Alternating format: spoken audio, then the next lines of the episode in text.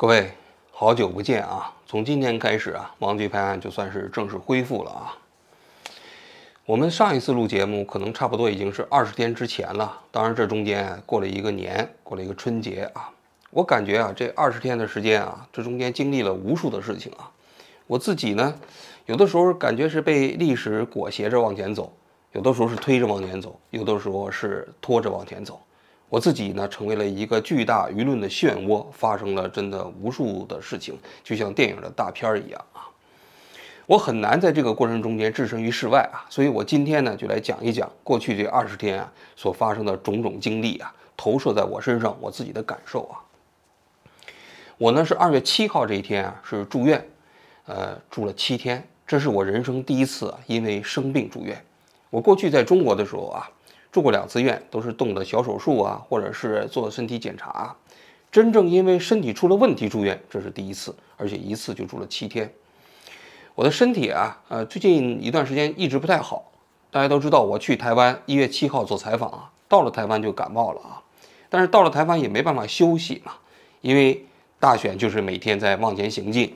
我到台湾休息的话，你想我去台湾还有什么意义呢？所以在台湾那半个月，基本上是带病一直在工作。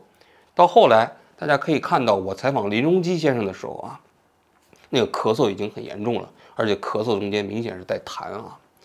回到日本之后呢，我就赶紧去到诊所去看病，因为日本实行的是分级诊疗制度，一般像感冒啊，都是先在自己家里附近的诊所去看病啊。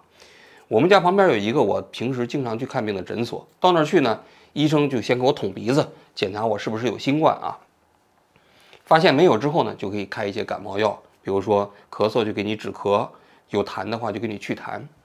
那药啊一吃呢，一般三四天吃的时候呢就症状缓解了，但是一停药马上这症状又出来了。如此三番两次啊，去过几次医院，但是到了二月五号这一天啊就开始发烧。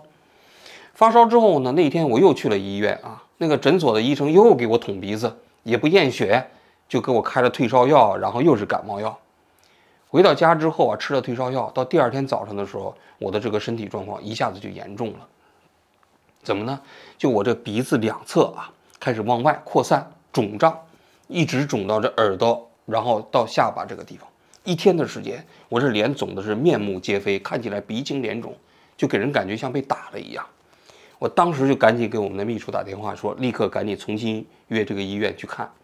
因为那天中午啊，又到了医院去看，医生一看。也没办法处理了，就给我转到了旁边的一家皮肤科的诊所去看。到了皮肤科，那医生看完之后，他们也认为我应该及时到大医院去看病啊。但是日本的这大医院都需要预约，而且一般来说还不能当天预约，所以就预约到了二月七号这一天，到顺天堂医院的皮肤科去看病。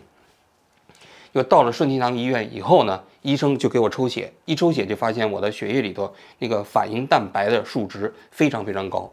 正常的数值好像只有零点三，而我呢有二十五，那就说明我体内有非常严重的炎症反应啊！当时就把我送住院了。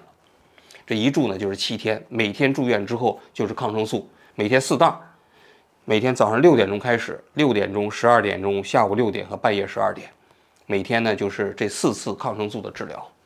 治疗呢效果倒是挺好的啊，对，很快就不发烧了。但是呢，这身体的恢复啊是非常缓慢的。到我二月十四号出院这一天呢，我的这个体内的这个指标还没有完全恢复到正常，所以医生又给我开了五天的抗生素，让我一直吃，一直吃到昨天，也就是星期天，我的药才算看完，才算吃完。到下周三，也就是这个星期三，我还要到医生那个里头去复诊，去看我整个这个状况，身体状况是不是彻底痊愈了。应该说这次生病啊，对我的冲击非常大，因为我总体来讲这五十多岁啊。以来啊，身体状况我自认为还是不错的啊，但医生又给我讲了，为什么这次会生病呢？首先是面对巨大的压力，然后呢，你身体的免疫系统啊，呃，抵抗力开始下降了，于是，在这种内忧外患的过程中间，身体崩溃了，就要求你不得不休息，就整个身体的机能啊出现了问题，所以他也反复提醒我，这次出院之后呢，一定要加强身体锻炼。我过去呢，一般来说就是每天去散散步。但是现在看来啊，这是不够的，所以我这次也给自己提了一个要求：每周再忙，我可能要，我也要抽出时间做一次无氧运动，比如说跑步啊，或者是找一个什么打球的这么时间呢？因为我我自己的身体从某种角度来讲，现在不仅仅属于我自己，也属于我们这个频道一百二十多万的观众。如果我因为生病不能做节目了，我也对不起这些人对我的期待啊。所以呢，我要把我的身体啊，要好好的啊弄好，这是第一点啊。第二呢，就是我在出院的第二天，也就是二月十五号，啊，我就听到了陈俊翰律师去世的消息啊。应该说这个消息对我来说特别令人震惊，同时呢也特别令人悲伤和遗憾。为什么这么说呢？因为我出了这件事情之后啊，我确确实实对陈俊翰律师啊的过往啊啊重新呃有过一个了解。我发现他是一个确实非常了不起的人。你想想，得了一个跟那个霍金先生一样的那种疾病啊，那身体里只有眼睛和小指头可以动，但是他以他自己的那样的一种努力和奋斗，能够在哈佛读书啊，取得律师执照，然后在台湾社会里还做出了那么多公益的行动，最后还以自己的方式去参加立委选举啊，我觉得确实是非常了不起啊。如果我要知道这些背景啊，我可能那天在参加贺龙夜夜秀的时候，确实不会以那种方式啊来表达我对民进党政府的批评，我可能会表达的更得体。所以我自己啊内心确实对陈静涵律师有一份歉意啊。在一月二十八号那一天呢，正好有个台湾的朋友啊来东京路过的时候啊，我们俩一起见面，他当时就跟我讲，说志安呢，你不要觉得委屈，因为你好像事情发生之后啊。你觉得有这么多人批评你，你其实想是批评民进党，你并不是针对陈律师。但是毕竟你那姿态，你其实可能冒犯了他，所以你必须给陈君翰律师单独写一封道歉信。我当时想了一下，我就接受了啊，因为我说，虽然我此前给陈君翰律师的助手啊，呃，专门呃联系过，希望我能够跟陈君翰律师打电话或者当面沟通，被拒绝了嘛。他说：“尽管如此，你仍然需要专门给他写一封信，不需要通过他的助手啊，你就自己直接给陈俊翰律师写一封信。”他说：“只有这样的话，你才能够被台湾社会，也包括台湾的残障人士理解，甚至并且支持你。”说说完这段话呢，他就去美国了啊。我在一月二十九号这一天就起草了一封给陈俊翰律师的道歉信。写完之后呢，我就发给了这位朋友，因为当时在二十八号那天，我们俩就商量好了，因为他常年在台湾社会生活，他说啊，这两岸之间因为有语境之间的差异啊，你写完这封信之后，我帮你改一下，这改的这个方式啊，语速的方式可能更容易被台湾社会所陈俊翰律师所理解。结果我发给他之后呢，因为他也比较忙，因为那会儿已经是一月二十九号了，马上就临近春节了啊。他也非常忙，就没有来得及看。后来事后我我才知道，他也生病了两周。而我呢，因为那个时候啊，因为网上有很多对我进行网暴，再加上民进党政府呢，不是宣布我五年不能入境吗？所以那个时候每天呢，我需要处理无数件事情。在台湾，我要找律师，要准备起诉这个台湾的移民署；然后台湾还要找律师，准备起诉那些台湾的名嘴。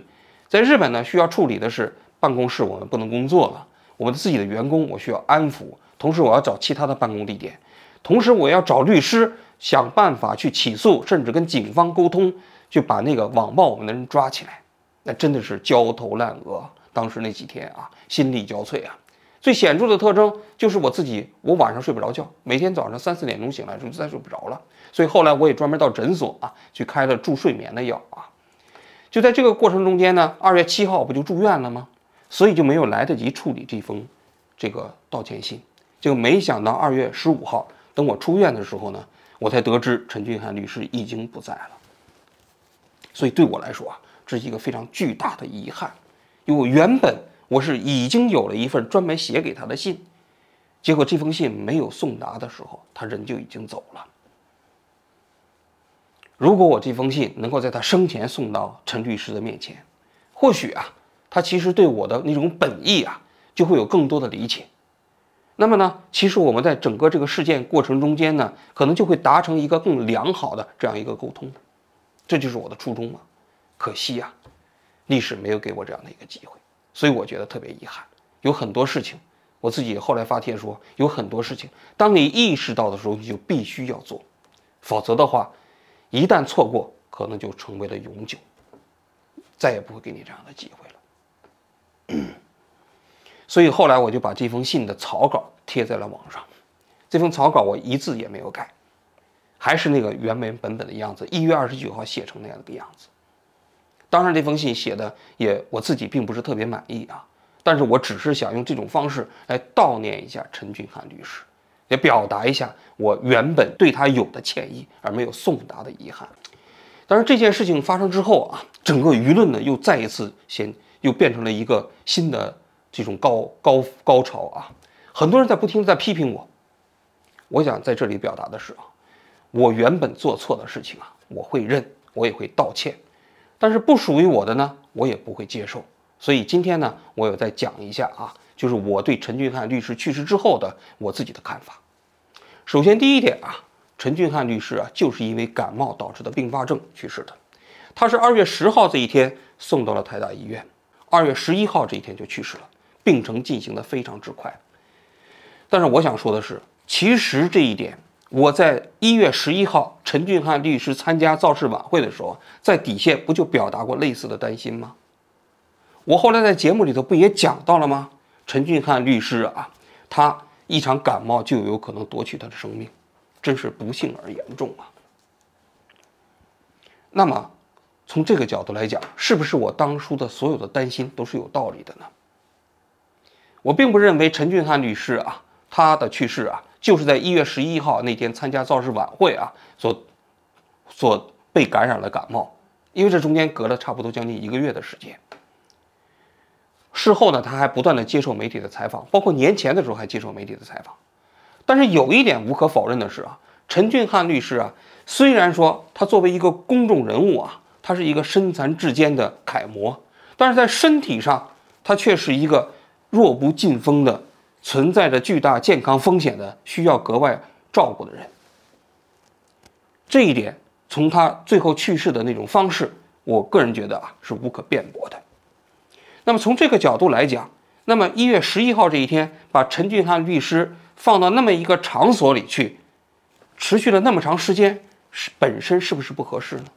这就是我们整个事件的原点的基础啊！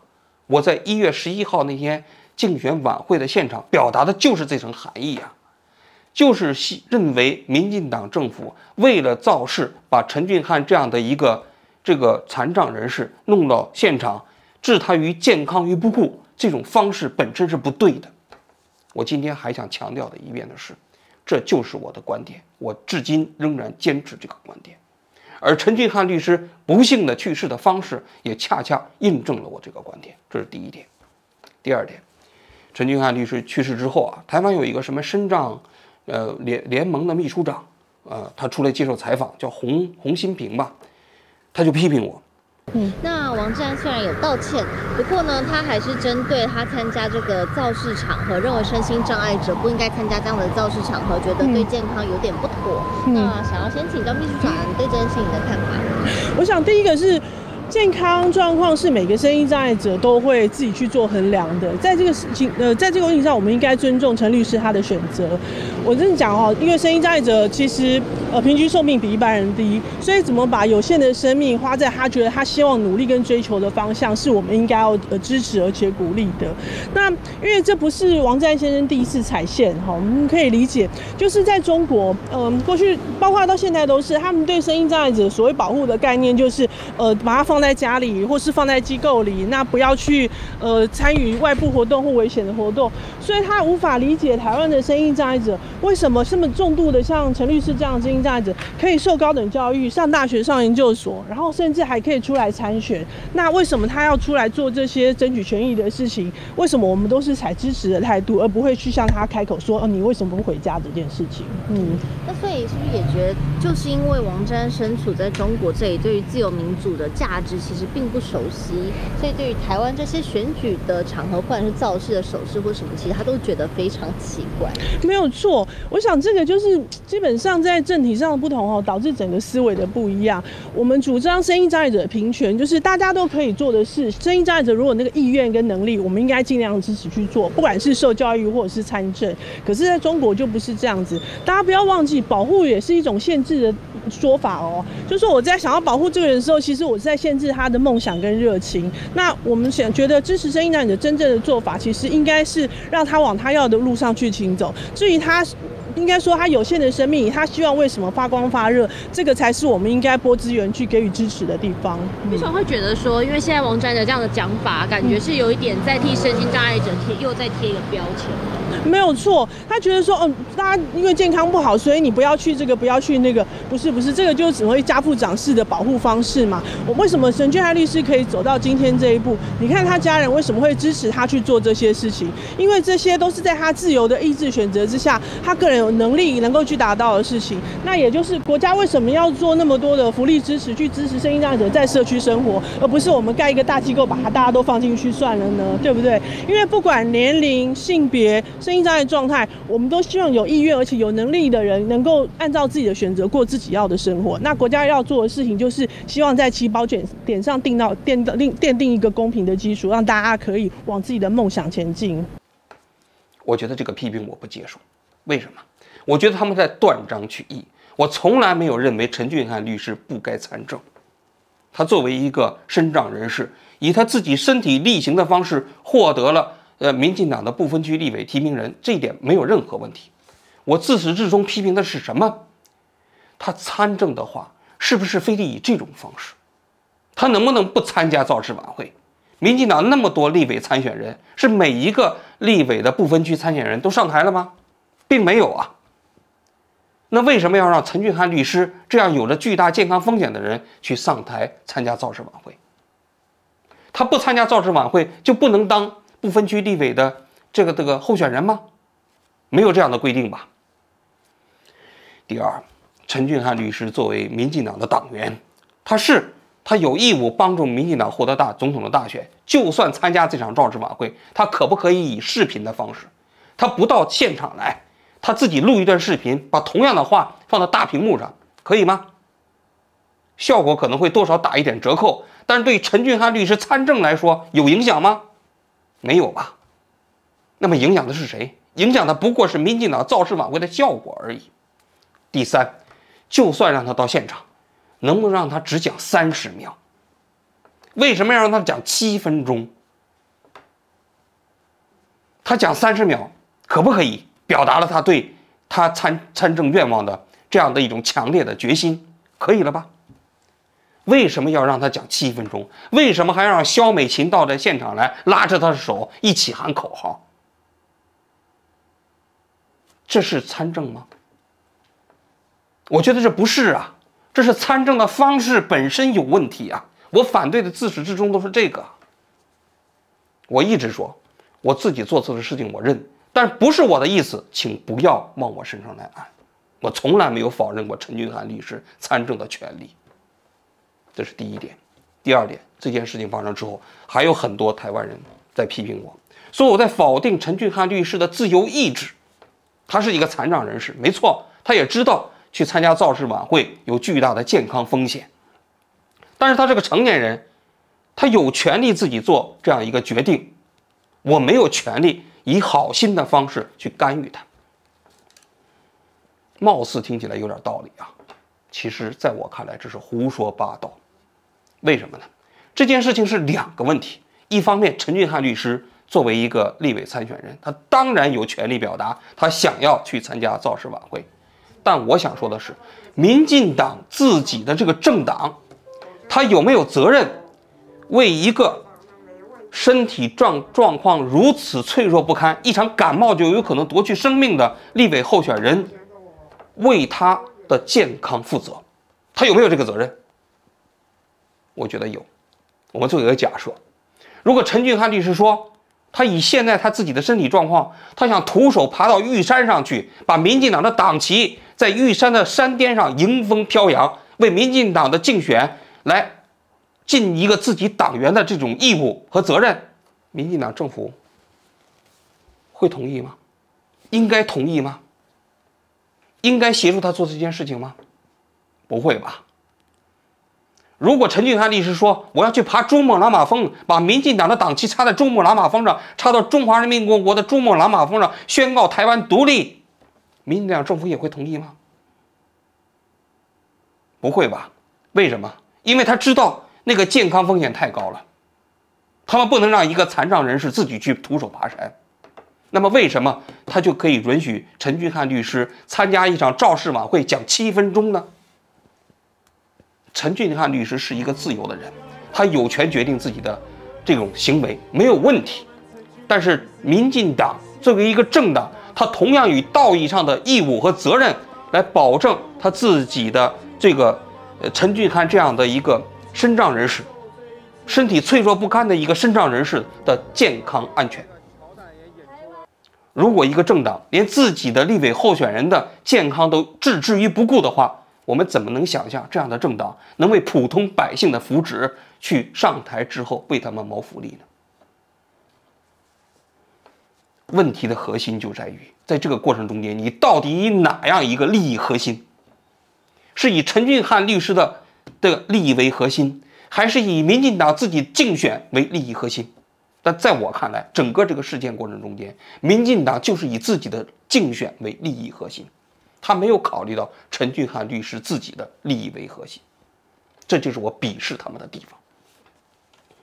这里不牵扯到陈俊翰自己的所谓的自由意志，我们谴责的是民进党，他们明明知道陈俊翰律师有如此巨大的健康风险，没有采取任何措施。就像我说的，他如果要是让陈俊翰律师做一个视频。有什么影响？能影响陈俊翰律师的参政吗？不会，影响的仅仅是民进党自己的现场的舞台效应而已。他们这样的一种竞选方式，就叫剧场式的这种竞选，它就是需要戏剧性的冲突。而陈俊翰律师的这样的有身体状况，就符合这种剧场式的竞选过程中的所有的元素，所以他被当成了工具，被搬上了舞台，不是吗？我自始至终批评的是这个，这是第二点。第三点，在一月二十九号的时候，我在给陈俊翰律师写那封道歉信的同时，我们就决定给台湾罕见病的基金会啊捐一笔款，一百万日元，不太多啊。但是我的想法是，其实我就是在用恳切的言论、言辞来表达自己的歉意啊。其实这个东西呢，仍然没有实实在在的帮助到台湾的身障人士。台湾的健保虽然比较完善啊，但是对于罕见病的这个特殊的群体来讲，很多罕见病的这样的治疗方式啊，也包括治疗方法没有纳入到台湾的健保，所以这个群体在台湾社会中间属于弱势群体，他们需要帮助，他们需要更多的人伸出双手，拿出钱来帮助他们改善他自己的这境遇，所以我捐了一百万日元，但是没想到的是啊。这一百万日元在陈俊翰律师去世之后，第二天他们宣布退回来了。事实上，我们这笔钱捐完之后，立刻就收到了他们的邮件，表达了对我们的谢意。同时呢，他们也说看到了我们的节目，知道了我当时啊，因为什么抖内啊、打赏啊，拿出这一百万的来龙去脉，而且还给我们寄来了收据。在我们看来，整个这个捐助这个程序啊，已经完全走完了。但是没想到，在陈俊翰律师。去世的第二天，他们又宣布不接受了。他们的理由是什么呢？说是他们没有权利代表台湾一百二十万身障人士啊、残障人士啊来接受我的道歉。言下之意啊，就是说我的道歉他们不接受，所以呢就把这个钱给退回来了。应该说，我看到这个新闻的时候，我非常遗憾。为什么呢？嗯，因为我觉得我在这个事情过程中间啊。是有一些表达不当的方式，就是我在贺龙夜夜秀那个肢体动作，但是在这个过程中间，我的第一时间先道过一次歉，后来又跟陈俊翰律师的助手单独联系，想要表达歉意，然后我自己专门写了一封信给陈俊翰律师表达歉意，同时我还给台湾的身障群体捐了一百万日元。网上有一个人曾经说过一句话，他说看到王局这个反反复复的道歉和捐款，还以为他做了什么大逆不道的事情呢。还以为他杀人越货了呢，仔细一看，不过就是在一月二十号那天《贺龙夜夜秀》的节目中间那零点五秒的那么一个身体姿势有一些不妥当而已，而且他的动机还是在批评民进党政府，并不是冒犯整个残障人士。但是呢，那么这个所有的歉意就不被接受。我为什么说感到遗憾？人为什么要表达歉意？表达歉意的时候，其实内心有一个期待，就期望获得对方的谅解。这就是善意之间的相互沟通。我做错了，我觉得对不起，对方说没关系，那么这件事情就过去了。在公共表达过程中间，其实我们把道德层面的问题通过道歉和谅解解决掉之后，我们就可以进入到真正有价值的讨论。这个真正有价值的讨论，就是过程中间民进党政府对我的处理是不是合理？台湾的残障人士在这个社会中间是不是得到了足够的尊重和帮助？我在贺龙夜夜秀那天那个那个行为，到底是不是触犯到了这个言论自由的底线？同时，那个只言只语的那个行为、那个言论，是不是同样也冒犯到了整个中国大陆十四亿人？这些有价值的问题，才能进行真正的沟通和讨论。但是如果双方一直陷于这种道歉、谅解、不谅解、道歉的过程中，所有这些有价值的讨论就全部没办法进行。这其实才是真正的悲哀呀，不是吗？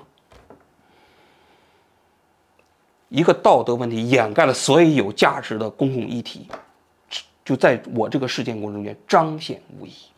还有多少人意识到台湾的身障人士需要帮助？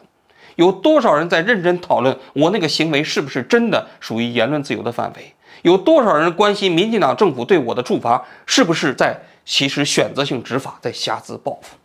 那个知言知语的问题，在整个台湾社会里头，为什么没有任何人提出来？这也是同样是一种歧视。所有的问题都被遮蔽了。有些人认为啊，拒绝了我的这样的一种所谓的捐款。就让我永远置身于在道德上被审判的地位，我觉得做不到。我曾经说过，这笔钱在我决定捐出的那一分钟就不再属于我了，钱退回到我们的账户，我们会继续把它捐出去。有台湾愿意接受我们的这种弱势群体的这个这个组织，我们同样会捐。如果台湾社会没有人愿意捐款，我就捐给日本的。或者捐给中国大陆的，甚至捐给世界上研究这种罕见病基金的那些机那个机构。总而言之，我的善意我会足够的把它体现出来。但是我想说的是，这份来自于台湾社会的这种拒绝本身，让我觉得心怀遗憾，没有在善意的沟通过程中间获得一个良好的反馈。这是第四点，最后一点，前两天我收到了台湾的。内政部的发给我发来的信，也是正式对我进行处罚的这么一份文件啊。这份文件啊，我仔仔细细看了一下，挺有趣的。明明是中华民国的内政部给我发来的文件，但是在这份文件过程中间看不到任何中华民国的字样。宣布就是因为我参加《贺龙夜夜秀》这期节目啊，禁止我入境五年。拿到这份文件意味着什么？意味着我就可以正式在台湾启动对台湾移民署的行政诉讼的程序了，也就是说，我要战斗到底。这件事情我们不会结束，因为我不是在为我一个人争取这项权利。中国大陆的人在台湾受到的这种这种法律方面的歧视是低于其他外国人在台湾社会的，公平吗？不公平。其他的外国人在台湾社会参加一下节目就没事儿，但是我呢就直接顶格处罚五年。民进党在政府在这个过程中间是不是选择性执法呢？凡是对整个事件来龙去脉的人都应该说是洞若观火吧。那么台湾的司法可不可以给我给我提供救济呢？如果说民进党政府的这样一次所谓的选择性执法，把台湾的民主啊已经拉低到了一个让人惨不忍睹的地步，那么我也期望台湾的司法制度能够为台湾挽回一些颜面。如果台湾的司法不能坚守他本该坚守的那样一种所谓的司法独立的立场，那么受害的将来不仅仅是我，也有可能是台湾社会的中间每一个人。所以我一直认为，我的这场所谓的官司不是替我在打。我可以不去台湾，但是我特别希望台湾社会他能够通过我的这场诉讼来检验一下他的制度成色。所以这场官司我们已经正式开打，战斗刚刚开始。我在这个事件过程中间，如果有什么做的不妥当的地方，我们该道歉告道歉，该表达歉意表达歉意，该捐款捐款。当我们把这些所有的道德层面的问题解决之后，就要进入到这种主战场了。所谓主战场，就是我跟台湾移民署的这场战斗，这场司法层面的战斗，我不会妥协。我也希望啊，我们所有频道的这个观众，在这个过程中间来支持我们。未来呢，不管这个官司胜败如何，我都会在这个过程中间呢，及时的向各位来通报。好，我今天就讲到这里，谢谢大家。